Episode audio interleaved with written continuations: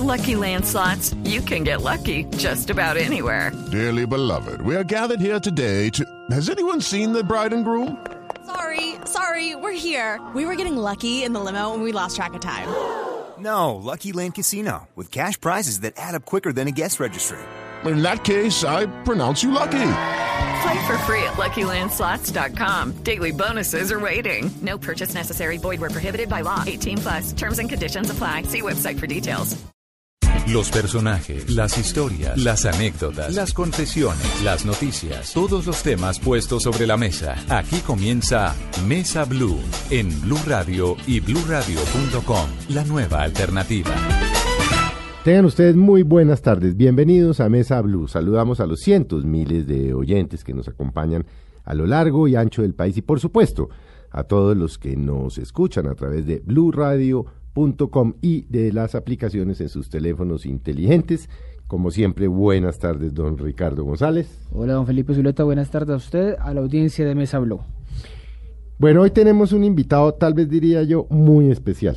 Y es muy especial porque ustedes lo van a recordar, es un colombiano más, es un héroe de la patria, es un soldado de la patria que estuvo secuestrado durante 12 años y 3 meses. Estamos hablando, por supuesto, de Pablo Emilio Moncayo, quien fue secuestrado en la toma de Patascoy y quien ha generosamente eh, aceptado esta invitación, pues hablan, vamos a hablar de él, de su experiencia personal, del secuestro, de su vida como militar y por supuesto de a qué está dedicado ahora y qué piensa una persona que estuvo tantos años en manos de la guerrilla, secuestrado, eh, sometido a las peores condiciones de lo que está pasando en Colombia, del proceso de paz que está a punto de cerrarse con las FARC en La Habana. Bueno, Pablo Emilio, bienvenido a Mesa Blue. Cantado de tenerlo acá y de verdad muchas gracias por haber aceptado la invitación. Felipe, Ricardo, muy buenas tardes, muchas gracias. Eh, un saludo a toda la audiencia y a toda la mesa de trabajo. Pablo Emilio, bueno, pues empecemos por, por como dice por el principio, ¿usted cómo, cómo llegó al, al, al ejército? Usted de, tenía un sueño que era estudiar ingeniería electrónica, pero termina eh, metido al ejército a pesar de, de la oposición de, de su papá que ya hablaremos de él, el Caminante por la Paz, lo conocimos en, en, el país en el 2007, pero ¿cómo es ese tránsito de, de la juventud a la adultez de llegar al, al ejército? Bueno, eh, todo se da debido a la ley de la gravedad, ley de la gravedad económica que pasaba la familia en esa época. esa está buena, eh, esa nos ha pasado mucho. Sí, entonces... Eh, en ese, en ese tiempo no existían los recursos como para poder costearme la, los estudios universitarios. Uh -huh. Y una de las salidas que se veía era el ingreso a, a, las fuerzas militares, al ejército más concretamente, para eh, obtener ¿sí? medianamente unos recursos con los cuales poder ingresar a la universidad. El plan inicial era... Eh, durar unos tres años uh -huh. en el ejército y luego retirarme para posteriormente entrar a estudiar a la universidad. O sea, tomar unos ahorros ahí para entrar a la sí, universidad. Sí, sí, sí, pero no siempre salen las cosas como sí. uno quiere. ¿Y cuánto, digamos, desde que entró al ejército, eh, usted pensaba venirse acá a Bogotá a estudiar ingeniería electrónica o allá en, en Pasto, ahí cerca, tenía, tenía dónde estudiarla? No, la, eh, la única posibilidad de estudiarla era en Bogotá, en sí. esa época. Eso es que en 1997. ¿Y qué pasa? Digamos, usted entra al ejército, entra acá a, a, a Nariño a hacer el, toda la escuela de, de, del ejército o, o, a dónde lo trasladan inicialmente? Eh, hago todo el papeleo en, en el distrito de, de, de, la ciudad de Pasto, uh -huh. del batallón Boyacá. Y posteriormente, cuando salgo seleccionado, me envían a Tolemaida, donde, donde se está, mejor dicho, ubicada la, la, escuela de formación de suboficiales del ejército.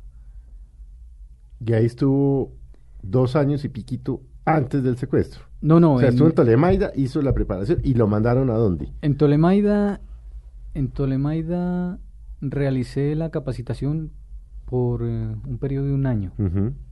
Salgo graduado como cabo segundo. Sí. y soy trasladado al batallón de comunicaciones en Facatativá. En Facatativá recibo formación eh, académica, capacitación en el manejo de radios, todo lo que son comunicaciones militares. Y posteriormente soy seleccionado para manejar repetidores, repetidores de ejército. Uno de esos repetidores era el de Patascoy. Entonces, aproximadamente en octubre del 97 soy enviado a, a la base de Patascoy. Pablo Emilio, ¿qué siente uno cuando, qué siente usted? Porque no se puede generalizar. Cuando estando en Patascoy ve este, o sea, padece, ve, y ustedes no eran muchos tampoco, eh, más de 150 guerreros atacándolos. Uno, ¿qué, qué, se le pasa por la mente en ese momento? Es decir, uno que dice, mierda, me mataron, esto fue el desastre, esto qué pasó. Yo tengo las imágenes vivas, mm. vivas, vivas. Aún si me pongo a pensar, recuerdo el olor de la pólvora, de la, de la sangre, la carne quemada, los gritos de los compañeros heridos. Mm, eso es algo indescriptible. Sí. Es la guerra, ¿no? En su peor la guerra de frente. Sí, sí, sí. Pero a la vez es emocionante, ¿sí? La adrenalina le recorre todo el cuerpo y, y usted piensa miles de cosas al tiempo. Miles de cosas. Entonces, a la vez que usted está pensando eh, que puede morir, ¿sí? También está pensando cómo aplicar todos los conocimientos militares que aprendió para sobrevivir. Entonces es, es, es, muy, muy acelerador la experiencia. Son miles de cosas. Piensa en su familia, piensa en sus amigos. Todo eso es en cuestión de minutos. Sí, todo, todo. En segundos, segundos. Son cuestiones de segundos. Pero usted, digamos, usted llega en octubre y la toma es en diciembre, ¿no? Sí. El, el, el, acontecimiento. Usted esos dos meses allá eh, supieron de amenazas, les decían, ojo, que aquí la guerrilla está que se toma esta, esta base o, algún, en algún momento pensaron en que, en que podrían atacarlos?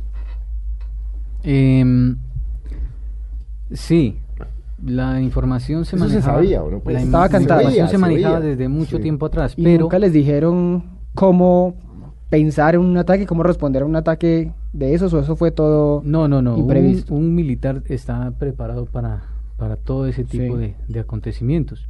Lo que sí uno no está preparado es para un ataque en masa. De esa manera. Claro. Usted tiene el dato de 128. No, pues eso es la, pero nosotros manejábamos el dato de 450. ¿Contra qué? ¿30 militares? 28. No, pues nada, sí. 28.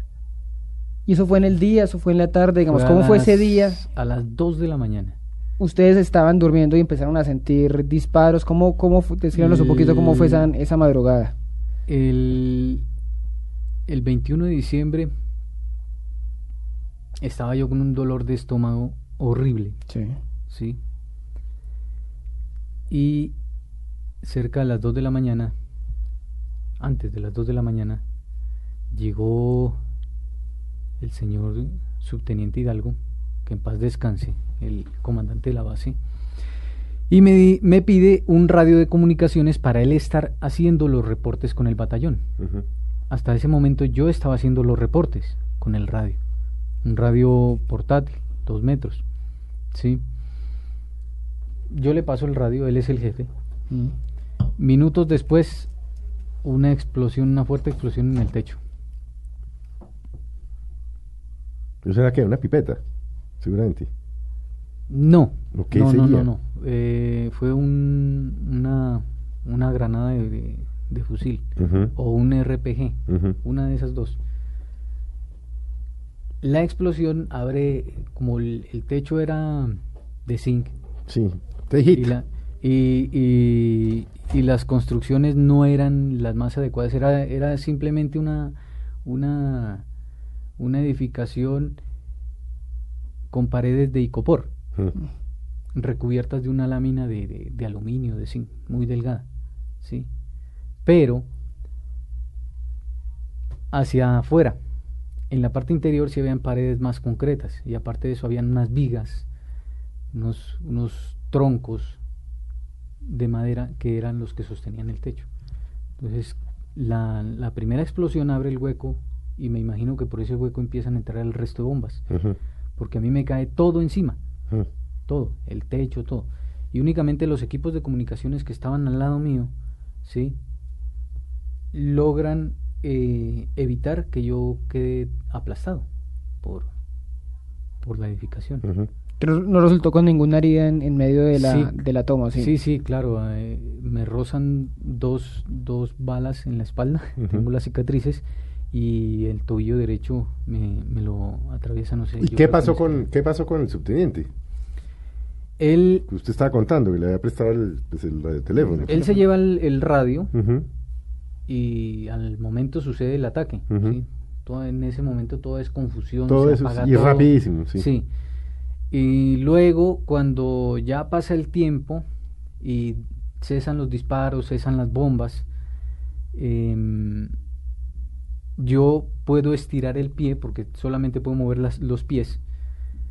Puedo estirar el pie y logro tocar la parte eh, del cráneo, la parte trasera del cráneo, la cabeza de, de mi tente derecha y el hombro derecho.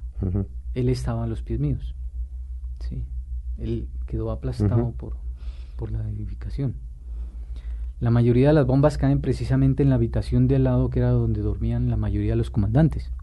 Yo era el único comandante de, ahí de la base que, dormía aparte, pero porque tenía que estar pendiente de los equipos de comunicaciones. Y eh, ahí quedan, es decir, ahí muere mi cabo Guáquida, que en paz descanse, él queda destrozado, las bombas lo revientan, mm. ¿sí? queda una parte de la, de la mandíbula y la parte superior del, del tronco y las piernas por aparte, mm. todo chamuscado.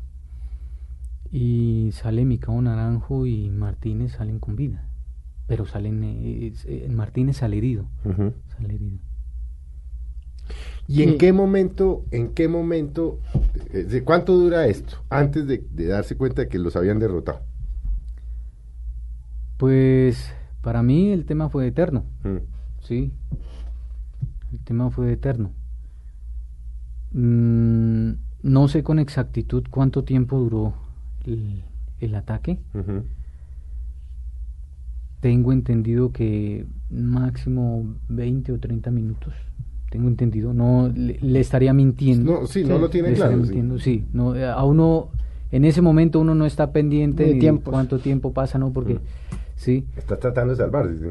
Claro, y aparte de eso porque en la base se manejaba combustible, ACPM, y cuando terminan los guerrilleros de, de, de disparar las, las ametralladoras y de tirar las bombas,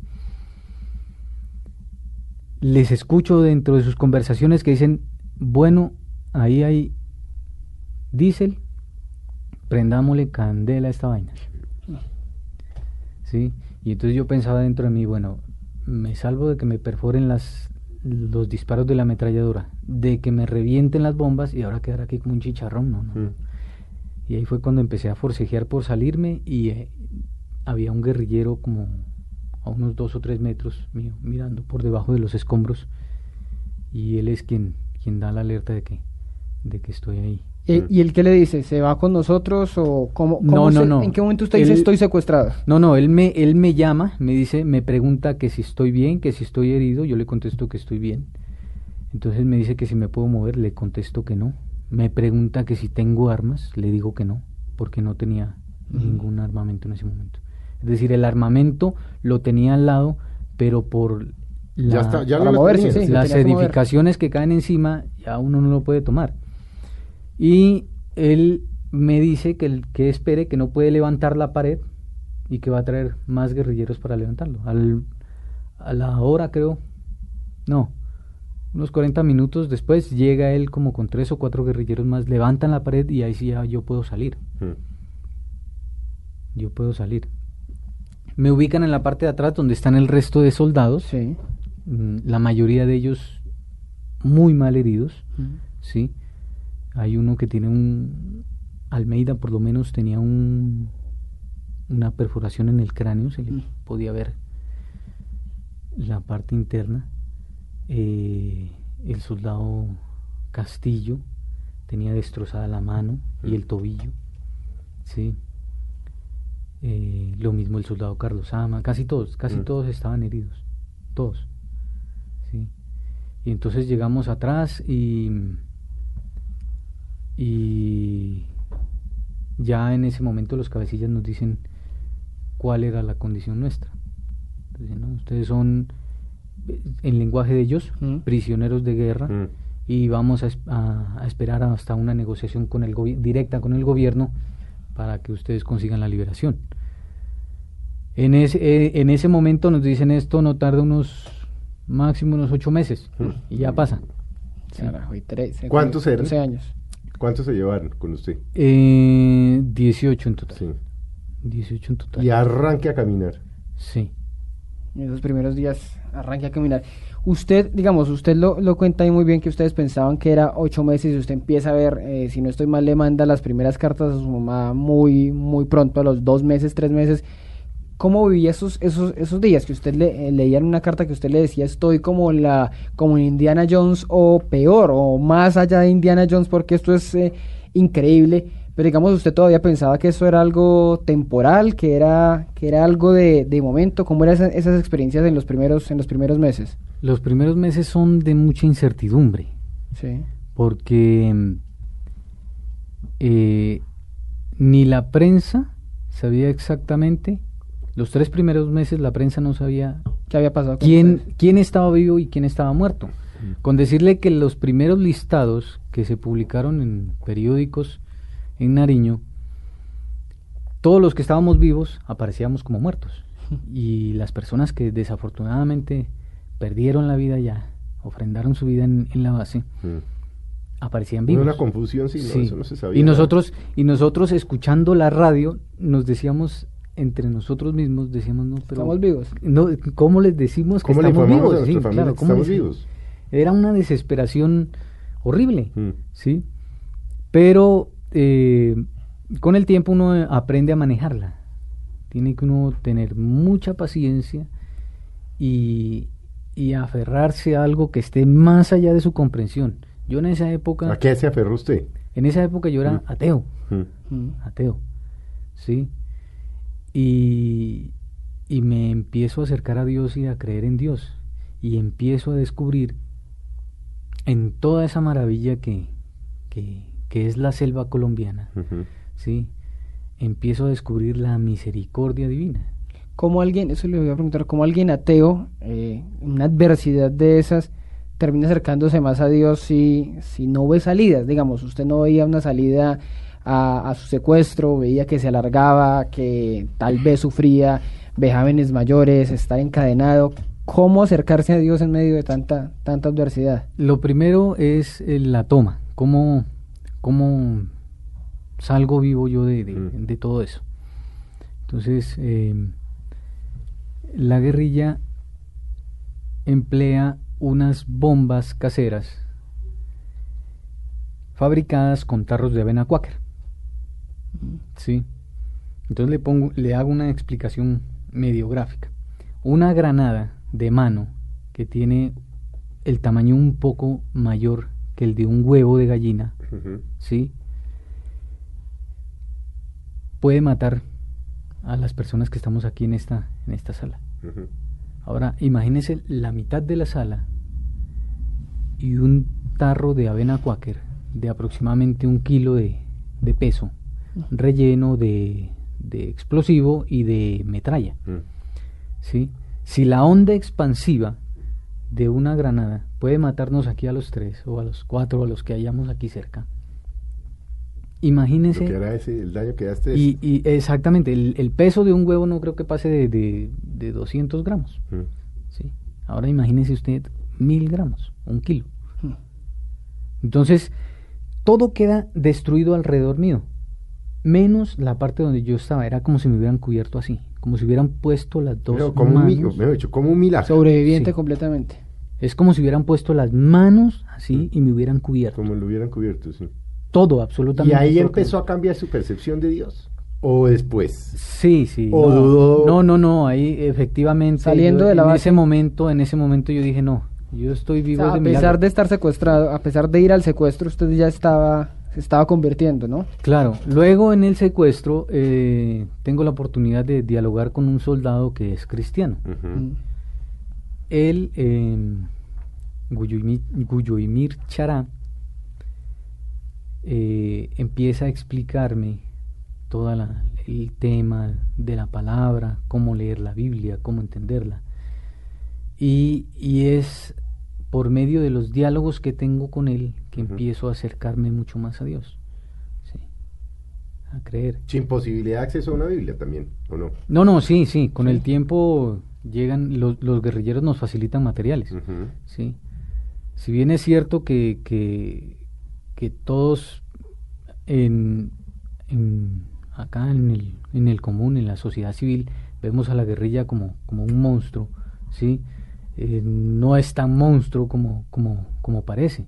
Tienen su lado humano, es decir, le facilitan a usted materiales para que lea, para Sí, que es decir, por radio. más eh, monstruos o criminales, algo de humano tienen. Sí, sí, sí. sí. sí. En, en- en eso, en eso sí no, no puede uno venir a, a inventarse las cosas, sí. Entonces ellos nos facilitaban materiales, aunque en determinados momentos también cuando necesitaban quitarlos los quitaban y hasta Cuando eran cadenarlos, eran cadenarlos. Sí, sí. Eso sí, Sí. lo tienen muy claro. Cuando era tortura, era tortura. Eso lo tienen muy claro. Sí. ¿Y en qué caso los quitaban? Digamos, ustedes tenían la Biblia, ¿en qué caso? ¿De que hubiera un ataque cerca o que alguien se portara mal, por llamarlo No, así? no, no. ¿Por qué en una, en una decisión? ocasión, en una ocasión nos facilitaron lapiceros y cuadernos. Y no sé quién dejó un papelito escrito debajo de una hoja Ujú. tapado con una piedra. Entonces, los guerrilleros cuando se hace cambio de campamento buscan todo ese tipo de cosas y encuentran el papel. Y entonces el culpable era yo por ser el de comunicaciones. Ujú. Entonces a mí me quitaron cuadernos, lápices, lapiceros, me dejaron sin nada. Sí. Entonces yo no tenía dónde escribir, tuve que tuve que mm, esconder un lápiz de este tamaño. ¿sí? Está señalando su dedo índice. De- Tres- menos del dedo índice. 3, 4 Tres. centímetros Sí. de largo, esconderlo, ¿sí? En uno de los pliegues de la correa del, del equipo y, y aprovechar el, la envoltura del papel higiénico, que en esa época era de papel blanco, Sí. y esos papeles emplearlos para Para tomar escribir. las notas. ¿Y qué escribía en ese momento? Eh, siempre me ha gustado la poesía, escribía muchos poemas. Tenía muchos poemas, algunos de los cuales están publicados en el libro que, que mi hermana escribió. Otros, el resto, son aproximadamente 430, me quitaron el 9 de mayo del 2009, antes de, De de la- comenzar la marcha para la liberación. La liberación. Pablo Emilio, ¿usted qué sabe eh, eh, estando en cautiverio? ¿Qué empieza a saber de su familia? Envía la carta, eh, la primera prueba de supervivencia. Bueno, ya- ellos saben que usted está en poder de las FARC, que está caminando la selva, la selva, selva colombiana, pero ¿qué empieza a saber de ellos? Porque su, su papá empieza un movimiento, nosotros lo sabemos en 2007, que hace la caminata desde Sandoná, pero él va al Caguán, él va a, entre- a tratar de entrevistarse con el presidente Pastrana, con tiro fijo allá a la, a la zona de distensión. ¿Qué sabe usted en medio de, de, de, esa in- de la, incomun- de la incomunicación del, del cautiverio? Son cosas como con gotero. Sí. Sí. Mm, estamos limitados a, a las pruebas de supervivencia. Entonces, cuando uno envía pruebas de supervivencia, ellos contestan las cartas. Y em, prácticamente uno que otro mensaje por radio, inicialmente, más o menos hasta el año 2002, 2003. ¿sí? Porque pues en Nariño es en esa en ese tiempo era muy difícil la comunicación y era muy difícil para ellos estar pendientes 4 o 5 de la mañana a que le den de pronto salida al aire en una emisora de radio que transmitan mensajes para los secuestrados. Era muy poco. En, en sí en sí era muy poco lo que lo que sabíamos de ellos. Mm. ¿Usted estuvo, cree que estuvo todo el tiempo ahí en Nariño o ¿O nosotros, pasearon por todo el sur del país? Nosotros estuvimos en el Putumayo, mm. eh, en el Caquetá, en el Amazonas. ¿Y esto eran jornadas de qué? ¿10, 12 horas? Eh, sí, depende, depende de las marchas. Había marchas que eran de, de 10 horas, 8 horas, sí. Habían marchas que duraban todo un día. Eso no era, no era fijo, dependiendo de lo, de lo que ellos necesitasen caminar. Sí. Bueno, vamos a hacer un breve corte. Pablo Emilio, Ricardo, ya volvemos con ustedes. La historia de un ser humano, pues maravilloso que... Un sobreviviente. Un sobreviviente de esta guerra. Ya volvemos, quédense con nosotros en Mesa Blue. Ya regresamos con Pablo Emilio Moncayo en Mesa Blue.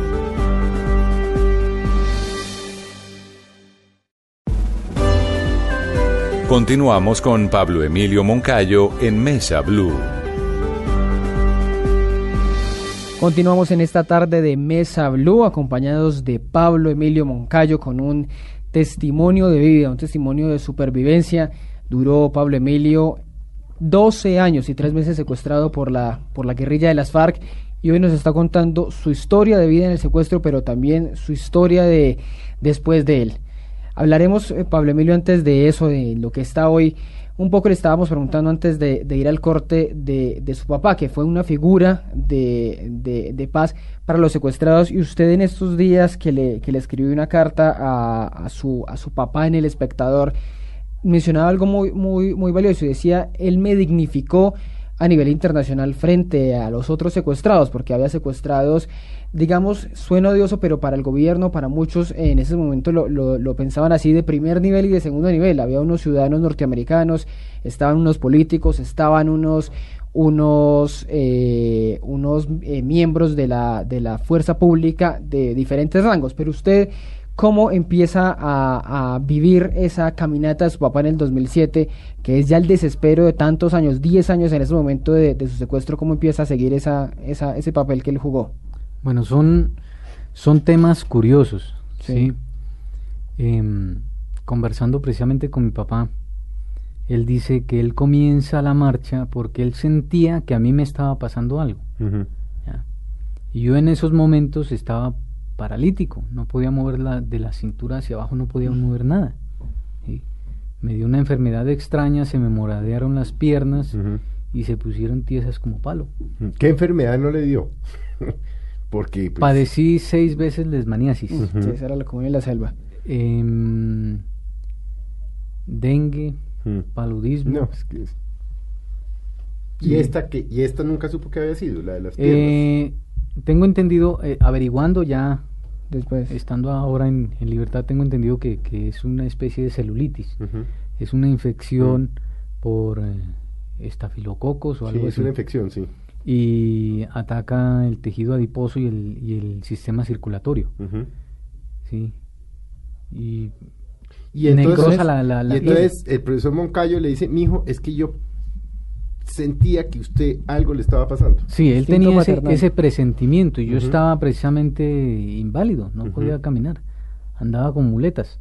Sí, me, me, me pedí unas, unos pedazos de palo, les acondicioné en forma de muletas y andaba con muletas allá en la selva.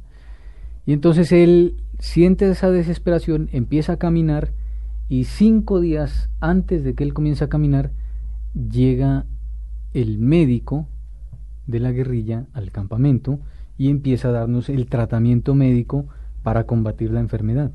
Según el concepto del médico, si él hubiera tardado ocho días más en llegar, nosotros hubiéramos muerto. Éramos tres.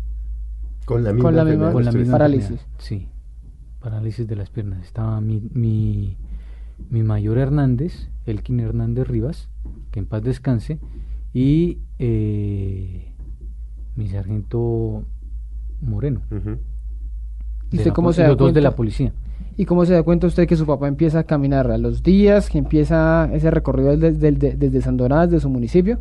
Eh, no, por, por radio. Radio. Empieza a escuchar que Gustavo Moncayo Nosotros escuchábamos radio, éramos fieles oyentes de, de, todas las emisoras. Lo que entrara. Lo que entrara, más bien. Sí, y, y por medio de, de, de, un, de un experimento que llevó con los radios, logramos sintonizar señal de AM durante el día, porque allá la señal de FM es nula, mm. ¿sí? inexistente. Y entonces empezamos a escuchar en las cadenas eh, noticiosas. Sí, RCN y, Caracol, estaban cubriendo, mm. estaban cubriendo todo el tiempo. Y empiezan a, a relatar cómo va, quién tanto lo sigue, qué, qué movimiento se está generando. ¿Y usted qué dice? ¿Mi papá qué está haciendo o, se siente? Claro, yo, yo decía, no, pero ¿por qué él tiene que sufrir todo esto? Mm. ¿Sí? ¿Por qué él tiene que llegar a ese extremo? De caminar desde Sandoná hasta Bogotá. Simplemente por, por conseguir algo que, que merece todo ser humano en dignidad, que es la libertad. ¿Sí? Esa era la pregunta mía. Llega un cabecilla y me dice, su papá se convirtió en objetivo militar. ¿sí? Pero años atrás, el, señor Simón Trinidad, que en estos momentos está en Estados Unidos, me cuenta a mi mamá que le dijo en, en, el Caguán, le dijo a, mi papá, le dijo, usted es enemigo de las FARC, lo declaro enemigo de las FARC. Y no vuelve a aparecer por acá. ¿sí? Porque además, sí, además logró una, una cruzada, el proceso contra las FARC además. Sí, es decir, eh, la, en ese momento para mí me genera mucha angustia, ¿sí? Mm, Pero lo, lo, lo, cierto es que mm, lo que mi papá hace rompe prácticamente la forma de ver las cosas en Colombia. A partir de ahí todo el mundo empieza a, a llamar a multitudes, a marchas, ¿sí? se hacen eh, citas, incluso hasta por, por, por internet, convocando a marchas ya sea en contra de la guerrilla, a favor de la paz, etcétera. ¿sí? Entonces él marca como un hito histórico. Y, y yo pues me decía, hermano, ¿cómo es posible que mi papá camine y yo inválido?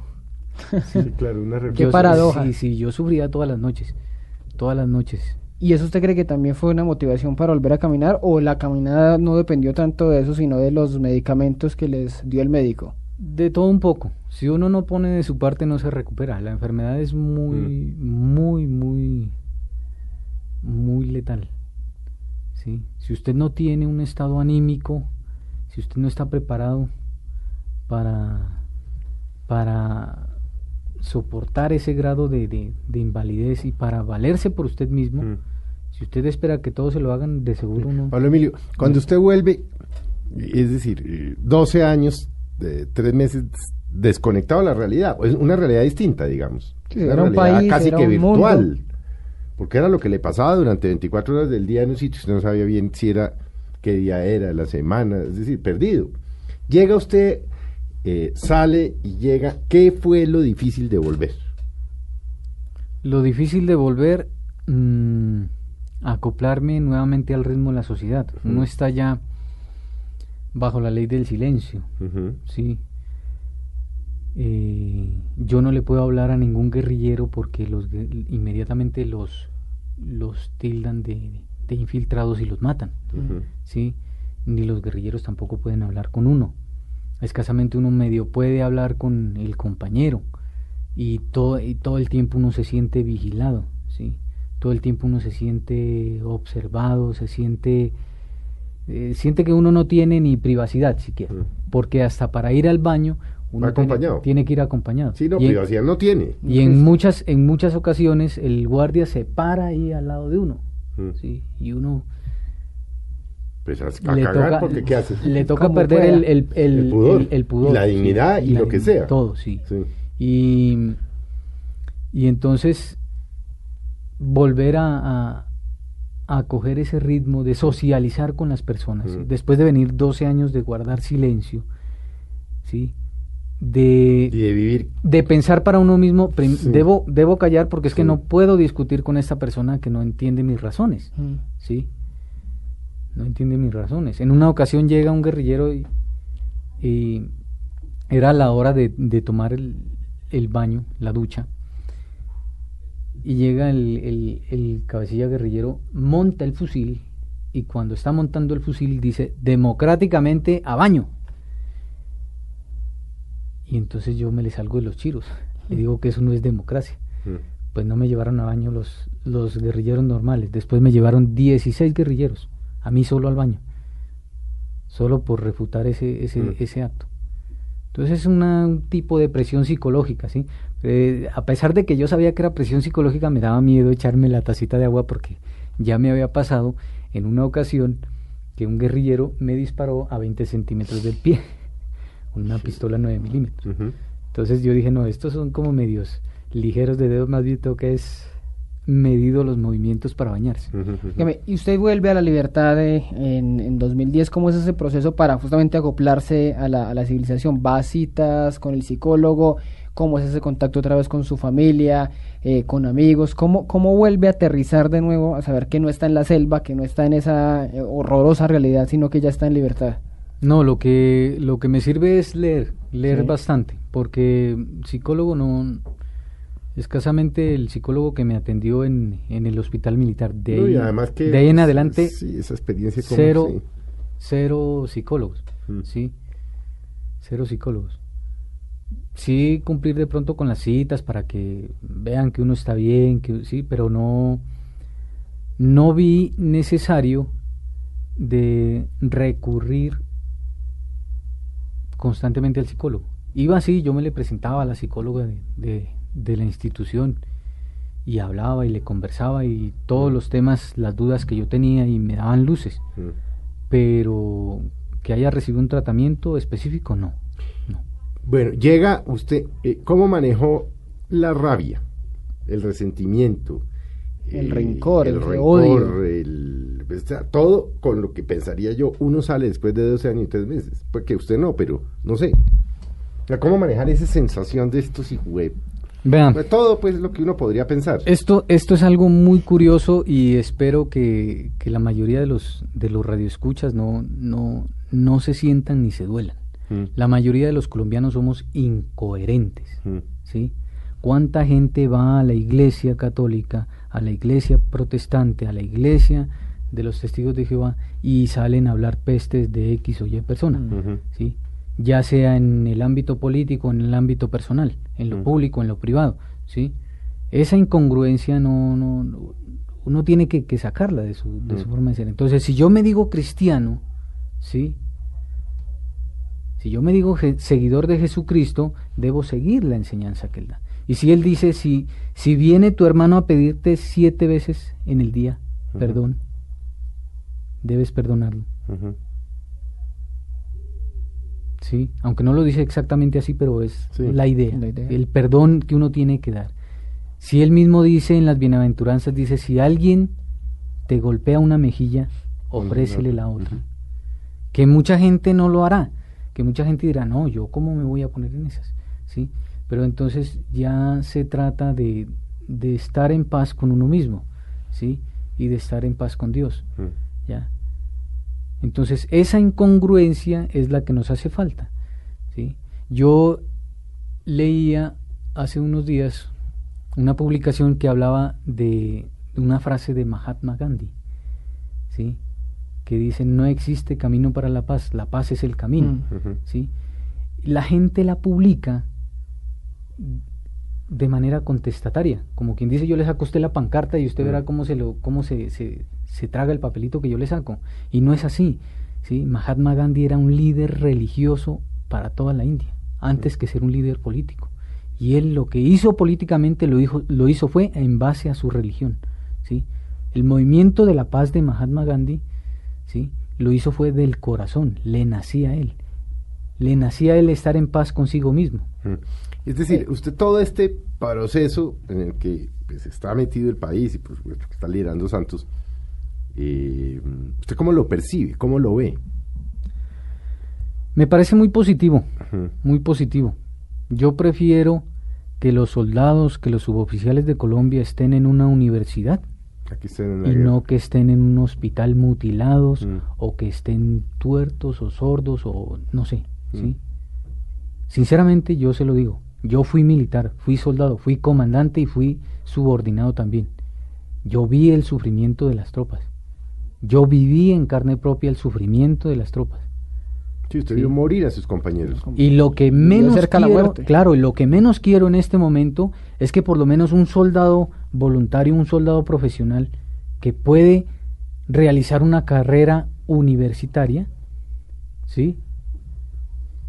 vaya a quedar o ver truncado mm. su futuro por una mina quiebrapatas o por una bala.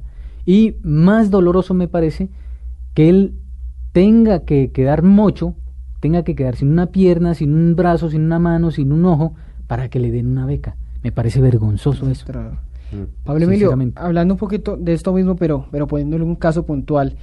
Joaquín Gómez fue uno de los comandantes de, la zona de, del anillo que ordenó eh, la toma de Patascoy. Y ahora eh, a nosotros, a todos nos tocó verlo eh, intentando, empezando a hacer política en, La Guajira, en Conejo, y lo vemos a menudo cuando da declaraciones desde, desde La Habana como negociador de paz usted verlo y saber que él fue el que ordenó eh, lo que fue tanto sufrimiento eh, para usted, ¿qué lo hace sentir? Saber además que puede aspirar a, hacer política, que puede aspirar a ser incluso eh, uno de sus gobernantes, ¿qué le hace sentir? ¿Le hace sentir que, que, eso también es incoherente o le hace sentir que es parte de un proceso, de un proceso de reconciliación? Bueno, eso hace parte del proceso, de los acuerdos que se lleguen allá, ¿sí? Mm, yo prefiero una persona de, de, de, estos señores que están ya sean negociadores o, hombres de fila, los prefiero acá en la vida civil, trabajando honestamente, a que estén empuñando un arma y de pronto combatiendo, matando personas. Es mil veces preferible, ¿sí? mil veces preferible. Usted esto lo ha dicho públicamente y le ha costado sangre. A mí me ha costado de todo, incluso hasta en este momento estoy amenazado. Por eso le digo. Sí. Es decir, ¿por qué la intolerancia de los colombianos? Un tipo estuvo 12 años, 3 meses, que debería tener miles de razones para odiar a los guerrilleros y viene y dice, no, es que es mejor la paz que la guerra. Lógico. Y eso le ha costado a usted amenazas, eh, volteado, traidor, es decir, ofensas, ofensas insultos. ¿Cómo, ¿Cómo percibe usted eso, digamos, esa situación, esa incoherencia de quienes lo insultan? Definitivamente, quien no vive la guerra no, no la siente. Mm. Mucha gente opina y usted averigua dónde vive y vive en el exterior mm. o vive en una ciudad. ¿sí? Aquí en Bogotá usted no siente la guerra. No la siente. Vaya usted, métase por decir algo eh, a Orito Putumayo o a alguno de los alrededores de Orito, o a Florencia, Caquetá. Mm. O al Catatumbo. O al Catatumbo, mm. sí. Entonces el, tema es diferente. El tema es diferente. Allá, a pesar de que puede haber un Estado, ¿sí? unas instituciones establecidas, mm. los que hacen la ley son otros. ¿sí? Y están al margen de la ley. Entonces, yo no puedo prestarme, después de vivir y de conocer de cerca el conflicto desde los dos lados, mm. del lado del ejército y del lado de la guerrilla, no puedo prestarme para más incoherencias y para, para más divisiones, mm. ¿sí? Ya tenemos suficiente con las barras de Millonarios y Santa Fe por ahí dándose. con la polarización del país. Pero de eso le iba a preguntar, ya que Felipe menciona la polarización. Ahorita vamos a entrar en un proceso, eh, ya pasamos lo más largo, lo más difícil, pero ahora, ahora viene otro proceso complejo que es salir a votar y decirle sí a la paz o no a la paz usted diría, yo voy a ser un abanderado de, de, una campaña para decirle sí a la paz, un plebiscito, tampoco le llega hasta allí el, el, activismo por, por el proceso, ¿o cree que sí? Mire, en este momento yo estoy trabajando con una fundación y manejamos un programa. Sí. El programa originalmente tenía el nombre Arquitectura Social Integral para una Nación en Paz. ¿sí? Precisamente por el grado de politización que tiene la palabra paz, le cambiamos el nombre por, para una nación sana, ¿sí? que nos parece mucho más indicado y tiene mucho más significado. porque yo, yo necesito sanar el corazón del otro. porque es un país, hay que decirlo, no hay que generalizar, pero estamos enfermos. Y heridos. Esta, guerra, esta guerra nos enfermó a los colombianos el alma, nos enfermó el corazón y nos enfermó el alma. Sí, sí, citando, citando a, a nuestro mentor Néstor Raúl Lacosta, el ingeniero fundador de y creador de, del plan Arquitectura Social, él hace referencia a una frase de, de, Gabriel García Márquez, que dice que en Colombia no existen eh, 40 millones de personas, sino 40 millones de países enemigos unos del otro. y, así, y así es. La envidia, todo, todos esos sentimientos malos, el odio, la venganza, todo eso es lo que nos, nos anida. ¿sí? Y nosotros precisamente con la fundación lo que buscamos es eh, erradicar esto implementando el, el, sistema inmunológico social, como lo llamamos. ¿Y cómo hacen, digamos, en la práctica, cómo, cómo hacen? ¿Llegan a, regiones eh, afectadas por el conflicto? ¿Hacen pedagogía? ¿Cómo es la es algo muy, Es algo muy práctico. ¿Fundación Nación Sana se llama? Se, se llama Región Sana. Región Sana. Región Sana. Es algo, el trabajo es muy práctico. Le voy a poner un ejemplo. Supongamos que las hojas que usted tiene ahí en, en el escritorio y son en total ocho. Y hay ocho personas a su alrededor. Yo le digo a usted, distribúyalas. ¿Usted qué hace? Repartirlas. Exactamente. Entonces son cosas que usted ya sabe hacer. Nosotros trabajamos sobre eso, sobre lo que la persona ya sabe hacer. ¿sí? No nosotros no le vamos a dar a usted una cátedra de cómo repartir hojas a ocho personas, porque usted ya lo sabe hacer. Entonces, si yo le digo de amor, ¿sí? si por decir algo, eh, para no ser tan bíblico, ¿sí? Eh, ama a tu prójimo como a ti mismo, si yo le digo de amor, ame a su prójimo, usted debe saber hacerlo. Si usted sabe dar una cosa buena, si usted sabe dar un pan, mm. eso es amor al prójimo. Entonces no necesito enseñarle cómo o tener una cátedra especial para decirle qué pasos debe seguir para dar el pan. ¿Y dónde está trabajando con ellos? ¿Dónde es la fundación? Estamos trabajando en, en Acacidas Meta, sí. en un colegio, una granja que se llama Iraca.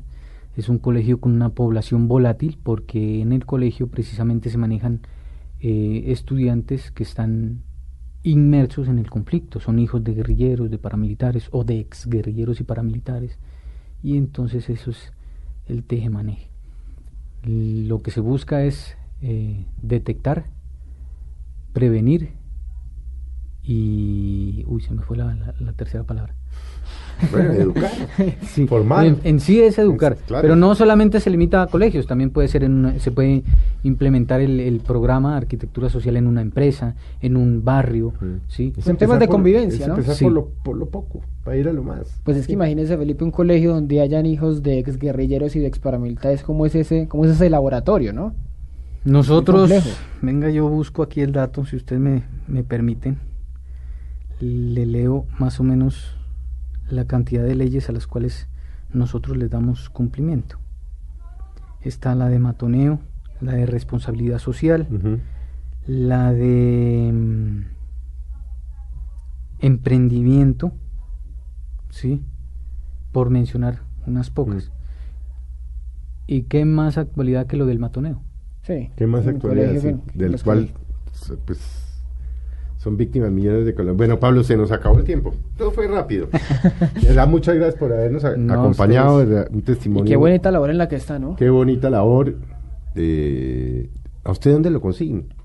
Eh, si hay alguien que dice, oiga, me interesa ayudar en esta fundación de Pablo Emilio Moncayo. O que la lleven a la empresa, no sé lo que, que la lleven a la empresa, o esto, ¿dónde lo consiguen? Perfecto. Eh, nos pueden escribir al correo evolución punto naciones sanas arroba gmail.com evolución punto naciones sanas arroba gmail.com ahí pueden conseguir a Pablo Emilio. Lo contactan le dicen qué quieren hacer. esperamos que no sea para insultarlo. Ah no no no. Sino que de esta a la que, que este empecemos a crecer un poquito. sí que este testimonio pues quede algo positivo, algo bueno para pues, todos los que nos están acompañando. Pablo Emilio, de verdad, muchas gracias. A usted, Felipe, Ricardo, y si usted me permite en estos últimos segundos, hago una invitación a, a todos los, medios de comunicación, a los empresarios, a los gobernantes de turno, que conozcan nuestra, nuestra propuesta. Es una propuesta muy dinámica, muy liviana,